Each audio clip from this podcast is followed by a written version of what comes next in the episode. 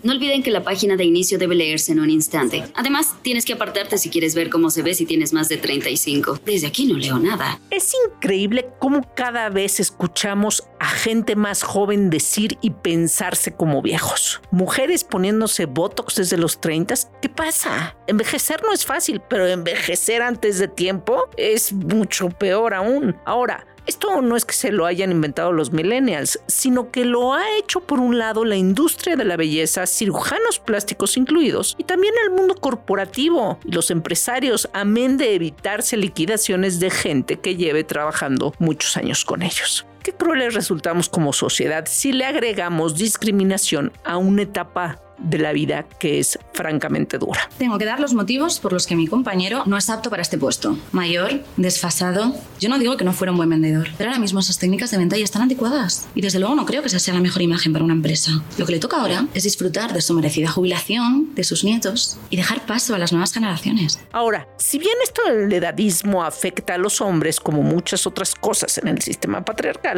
las mujeres salimos perdiendo más. Mujer y vieja no es cosa buena, ¿cierto? Eso pensamos. Señoras, no dejen que nadie les diga que alguna vez han pasado su mejor momento, dijo la actriz Michelle Yeoh en febrero de 2023 cuando a los 60 años ganó un Oscar por mejor actuación femenina tras su participación en la épica cinta Everything Everywhere All at Once. En 2019, un equipo de economistas de las universidades de Huddersfield, Wisconsin y Lancaster determinaron que la brecha salarial entre hombres y mujeres en Hollywood era de 1.1 millones de dólares por película y mencionaron que esa proporción se había mantenido prácticamente igual desde 1980. La brecha fue observada en todos los géneros de cine, incluyendo el de comedia romántica, y además se detectó un aumento significativo con la edad. El valor de la belleza en el mercado empuja la cifra hasta 4 millones de dólares por película como diferencia en el pago a las actrices, incluyendo a las top como Meryl Streep frente a los hombres. Cuando ellas cruzan el umbral de los 50, han pasado su mejor momento, decreta el imperio del cine. De acuerdo con datos de la Organización Mundial de la Salud, una de cada dos personas en el mundo tiene actitudes edadistas. Esto en un mundo donde unas 600 millones de personas tienen 60 años o más, cifra que en 2025 se duplicará y en 2050 se triplicará. ¿Qué nos espera? ¿Discriminar por millones? El combate contra el edadismo requiere un cambio cultural y social urgente, pero también personal, un cambio que desafíe los estereotipos de género y valore la contribución y la dignidad de las personas de todas las edades y géneros. Creo que una compañía de Internet busca pasantes mayores. ¿Lo estoy leyendo bien? Déjame ver. El aspirante debe tener más de 65 años, habilidades de organización, un interés en el comercio por Internet, sea lo que sea, y una actitud muy entusiasta. Y de eso es de lo que hablaremos en este episodio de Dalia Talks con la coach laboral Jessica Cambrai. Así que quédense hasta el final. Bienvenidos Talks. Detonamos conversaciones que retan al status quo con temas sobre empoderamiento, diversidad, inclusión, equidad de género, liderazgo y life skills. Somos más que un podcast, somos transformación.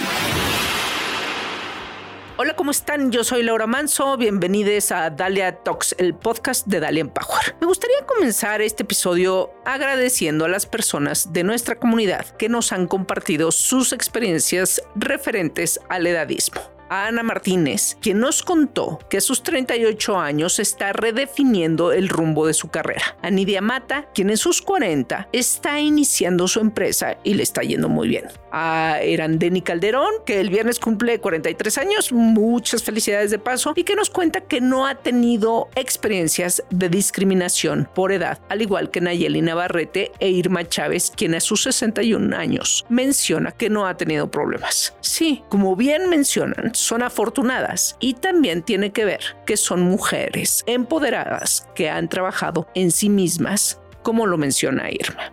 En mi caso, tengo que pensarlo dos veces, pero en realidad no me he topado aún con una cosa de edad a nivel profesional, pero sí, ante el espejo y tal vez sea mucho más grave, en el que justamente, o sea, no solo los millennials, yo no soy millennial, pero desde los 30, 38 probablemente, empecé a sentir así como, ahora sí ya no hay vuelta atrás a esto. Lo impresionante ha sido el trabajo que se tiene que hacer para luchar contra la creencia que uno ya trae y no dejarte llevar. Sin embargo, no es fácil y no estoy segura de tener ganada esa batalla. En fin, si alguna persona que nos escucha aún no forma parte de nuestra comunidad y quiere que le demos más información sobre nuestros programas y talleres, pueden mandarnos un WhatsApp dándole clic al link que les dejamos en la descripción o entrando a nuestras redes sociales.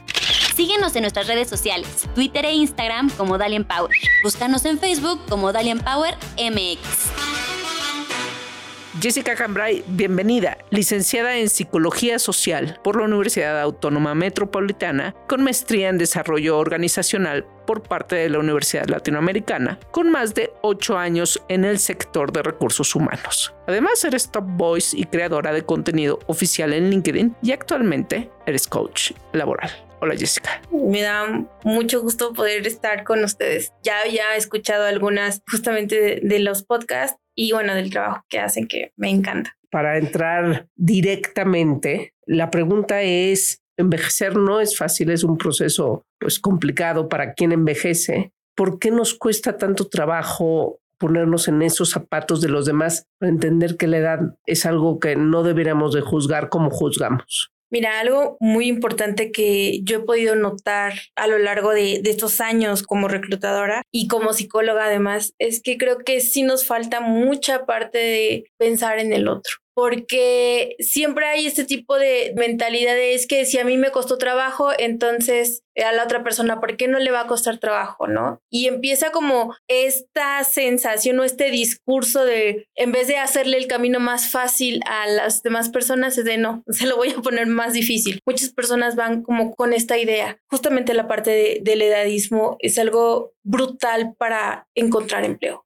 porque todos podemos hacer una diferencia desde el reclutador. Obviamente no está en sus manos decir vamos a contratar a alguien mayor de 50, ok, no está en sus manos, pero sí está en sus manos poderle decir a, a su jefe, es que míralo, o sea, tiene el perfil, o sea, la edad no importa, es el talento, ¿no? Y luego cuando somos eh, líderes, ¿no? Cuando ya soy yo un gerente un director, tampoco está esta parte de, bueno, voy a conocer a, al talento, a las personas, ¿no? Yo estoy muy a favor del currículum ciego, sin nombre, sin edad, porque al final del día el talento lo tenemos y ese no es como que tenga fecha de caducidad. La verdad es que las organizaciones no quieren gente, quizá por varias razones porque tienen menos energía, porque cobran más, probablemente. Entonces, las organizaciones en realidad están llenas de gente muy joven. Pero lo que pasa es un problema que quién debe atender. Realmente las organizaciones están haciendo un esfuerzo por contratar gente más allá de los 40.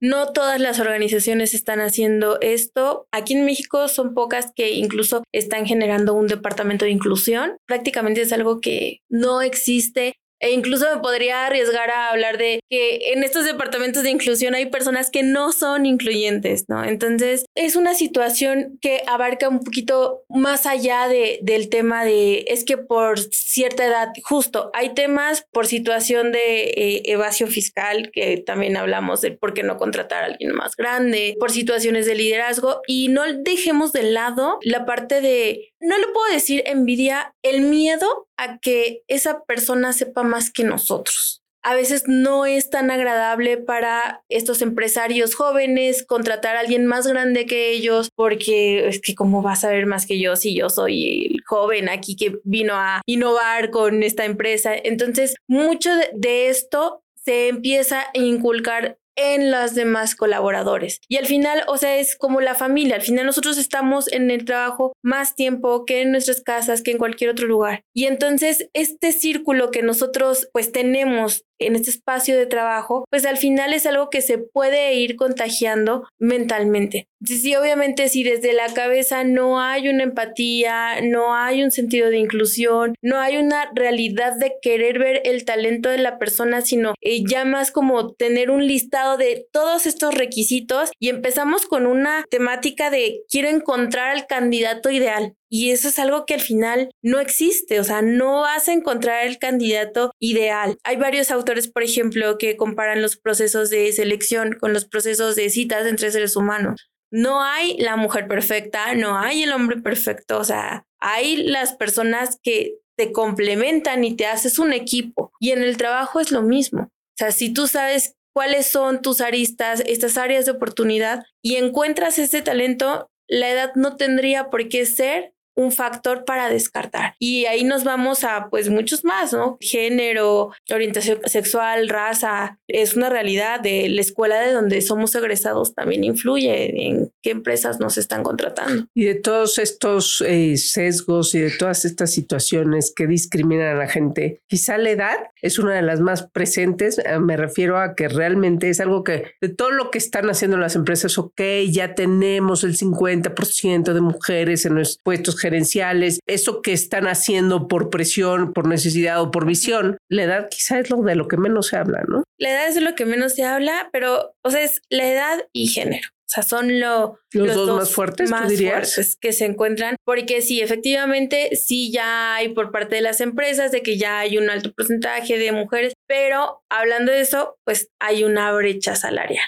Las mujeres siguen ganando menos que un hombre en Pero en cuestión de edad. Y en la cuestión de, de edad también es un tema muy importante porque sí, hoy en día las organizaciones, y ya nos estamos siguiendo a organizaciones que sí están siendo inclusivas, si ya tienes 60, prácticamente eres incontratable. Eso sucede. ¿Hay algún otro dato que también podamos conocer con respecto a esto? Sí, otros datos muy importantes, por ejemplo, son estas personas que por alguna razón ya habían iniciado su proceso de jubilación y ya sea porque no les gustó quedarse en casa, quieren regresar, ya no hay un espacio para estas personas. No hay un espacio de que, ok, te vuelvo a aceptar porque ya les empiezan a poner primero trabas por su situación fiscal. Es que no, porque tú ya, como tú ya te jubilaste, entonces es diferente y bueno, bueno, tal vez te puedo contratar, pero como un consultor externo, pero entonces empieza como el, las trabas de no, es que sí, ya no. Y realmente estas personas si a lo mejor no tuvieron las herramientas necesarias para hacer un buen networking durante sus años de trabajo, es muy difícil que puedan colocarse incluso como consultores en alguna organización. O sea, de plano sí es como termino. Y estamos hablando, digamos, para perfiles eh, mandos medios altos. Y no estamos hablando justamente de los perfiles operativos. Como perfiles operativos, prácticamente la edad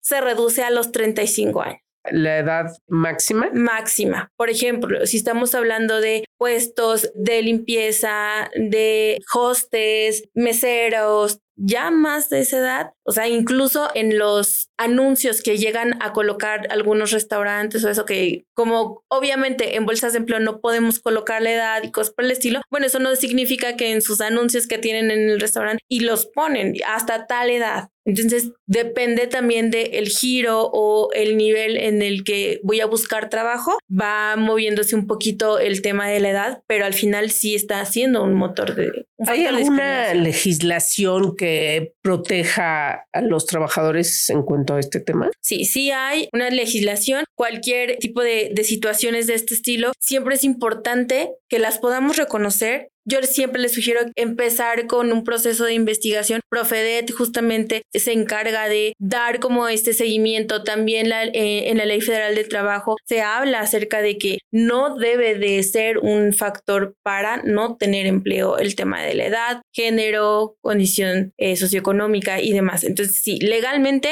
están violentando pues los derechos del trabajador al no considerarlo como parte del proceso de selección. Por eso es que hoy en día, tanto en anuncios de periódico como en las bolsas de empleo, ya no podemos colocar las empresas el rango de edad, pero el que no lo podamos colocar no significa que no exista. Claro.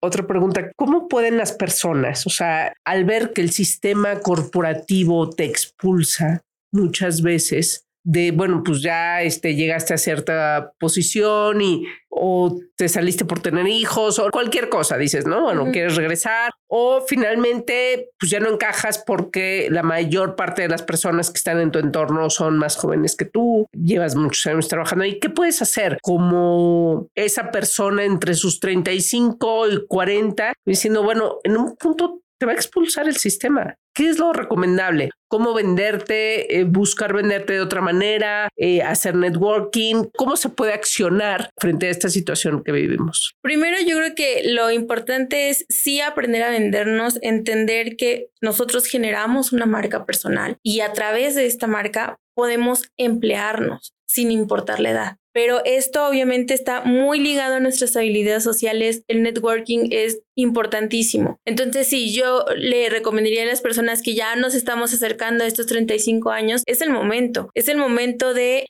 de no procrastinar, de no estar en esta zona de confort, de bueno, voy a estar aquí y voy a envejecer como mis padres o mis abuelos lo hicieron, porque hoy en día eso ya no, no aplica en muchas organizaciones. Entonces, empezar justamente a conectar y también prepararnos. Algo muy importante es eso, no dejar de prepararnos, porque al final del día a veces eso ha sido lo que muchas veces las empresas han tomado como, no, es que esta persona ya no sabe utilizar los sistemas que ahorita usamos entonces, desde un inicio, ir justamente con la tendencia del mercado, del sector donde nosotros nos encontremos, ir trabajando en ello y, como les comentaba, la parte de, del networking. Eso es muy importante. ¿Por qué? Porque a través de ello nos vamos a saber vender. Y algo que me gusta mucho decir es también nuestra ética de trabajo. La ética de trabajo es algo que habla por nosotros y que incluso nos recomiendan con personas que no nos conocen. O sea, siempre es como, yo tengo un amigo que te puede ayudar en tal cosa, pero justamente es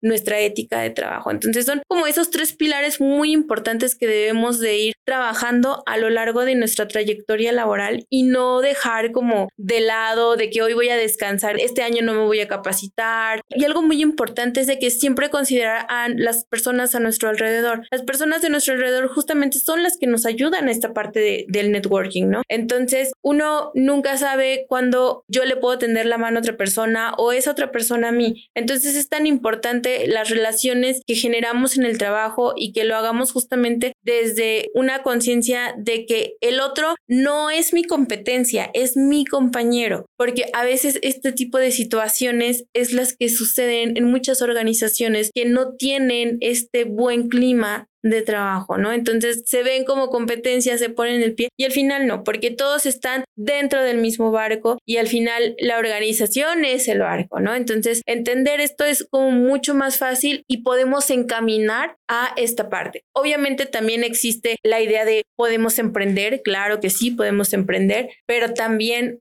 emprender no es para todos. Ese sí también es una realidad. Emprender pues tiene sus complejidades, a lo mejor personas que pueden ser sumamente ansiosas, sería como demasiado estresante un emprendimiento, pero tener opciones, no esperarnos de, bueno, a ver en 15 años a ver qué sucede, ¿no? O sea, como hoy se habla mucho de, de los jóvenes de que no tienen un plan a futuro, como justamente ya no hay esta parte del sistema de pensiones, ahora solo está lo de la Foren. Y hoy en día realmente, estadísticamente, aquí en México, solamente uno o dos de cada 10 jóvenes menores de 35 tienen un plan para el retiro. Pues es que la edad es eso que no piensas hasta que estás ya ahí, ¿no? ¿Qué nos puede ayudar a hacer conciencia? O sea, justamente eso, un plan para el retiro. ¿Qué recomendaciones harías tú muy puntuales Primero, las empresas deben de capacitarse en gestión de recursos y capital humano. Eso es algo muy importante porque a veces algo que yo hablaba es de que muchas veces no hay una comunicación entre el Departamento de Finanzas y el Departamento de Recursos Humanos, el Departamento de Contraloría. ¿Por qué no existe una comunicación real? Esto es lo que muchas veces hace que tanto recursos humanos dé la razón, así no vamos a contratar a alguien grande y ya nada más, ¿no? O sea, sin un argumento sólido, ¿no? Cuando estamos hablando de que al final contratar personal requiere que exista también un retorno de inversión. Y muchas veces contratar a estas personas más grandes van a garantizar mi retorno de inversión. A lo mejor algunas personas no van a tener las herramientas que yo necesito, el dominio de cierto sistema en la computadora. Ok, está bien, pero esta persona tiene años de experiencia haciendo cosas en esta área, en este sector, que sí te funcionan. Esto te sale mucho más barato capacitarlo en ese sistema. Ok, está bien, no lo sabes usar, no te preocupes, te vamos a capacitar. A contratar a alguien joven que sí conoce el programa, pero que no trae la trayectoria de esa persona, de ese hombre o mujer de 50, 60 años y que no va a traer estas herramientas, no va a traer estas competencias laborales, que muchas veces estas competencias son las que generan el éxito dentro de una organización y no tanto las habilidades duras. Entonces, lo primero que yo le consideraría a una empresa es que cuando inicien un proceso de selección, realmente piensen en este retorno de inversión, pero para que piensen en ello debe de haber una comunicación entre el Departamento de Finanzas y Recursos Humanos y que recursos humanos entienda realmente qué es retorno de inversión. Porque si hoy en día vamos a las organizaciones y les preguntamos, oye, ¿qué es retorno de inversión a recursos humanos? No te saben decir qué es, ni cómo se come, ni realmente si eso funciona. Entonces, esta parte es muy, muy importante y puede ser un canal, una vía para que exista un cambio, para empezar como a quitar esta parte de brecha por edad. Bueno, y al resto de los líderes, ¿no? De la organización, porque finalmente quien decide quedarse con alguien para su área, pues el líder de esa área. Exactamente, por eso es que no solamente cuando se debe de capacitar a una empresa es de que ahí voy a capacitar a, a los junior, a los... No, es toda la empresa. Y más cuando estamos hablando de, capital humano, no nada más es a, un departamento o un área, es a todos para que podamos justamente entender las habilidades de cada uno de ellos. Y además de esto, haciéndolo así, podemos justamente potencializar estas habilidades de muchas personas. Pero esto solo puede existir cuando hay una buena comunicación entre las áreas. Entonces sería algo muy importante. Y del otro lado, siendo una persona que sobrepase los 35, ¿Qué le puedo recomendar a, una persona que aprendan justamente a venderse?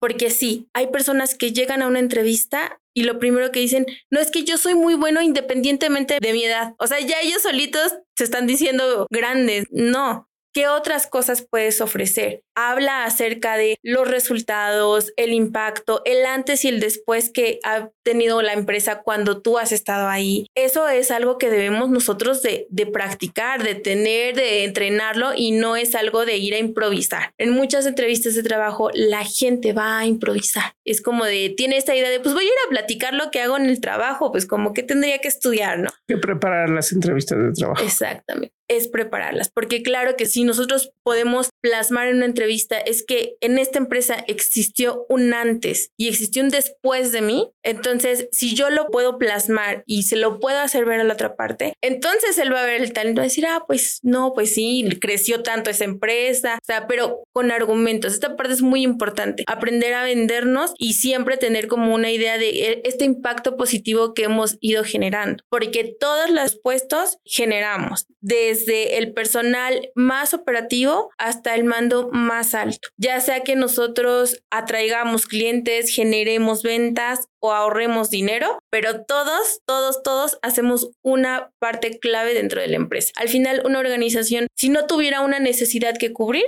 no tendría una vacante, no tendría ese puesto. Entonces, claro, todos somos funcionales y debemos de sentirnos funcionales. Entonces, esa parte es muy importante. Yo les sugiero siempre que cuando se les hace tan complicado a veces entender es qué impacto han tenido en las organizaciones, que realmente contraten eh, ya sea un coach, alguien que los apoye, alguien especialista en recursos humanos, que los apoye para poder visualizar realmente estos impactos que generaron en los empleos anteriores y lo puedan plasmar en la entrevista. Jessica, muchísimas gracias por tu tiempo. Gracias por estar aquí. Cuéntanos dónde te encontramos, dónde te seguimos. Principalmente me pueden encontrar en LinkedIn, estoy como Jessica Cambrai, pero también en las demás redes sociales como Facebook, TikTok, Instagram, Twitter. Pero para estas cosas, LinkedIn. Para estas cosas, LinkedIn. Bueno, en todas las plataformas eh, publico contenido sobre eh, marca personal, este currículum y demás, pero ya como artículos y demás en LinkedIn. Gracias por tu tiempo, Jessica. No, gracias a ti. Visítanos en dalianpower.com y conoce nuestra misión de cerrar la brecha de género a través del desarrollo personal y programas para el crecimiento de empresas.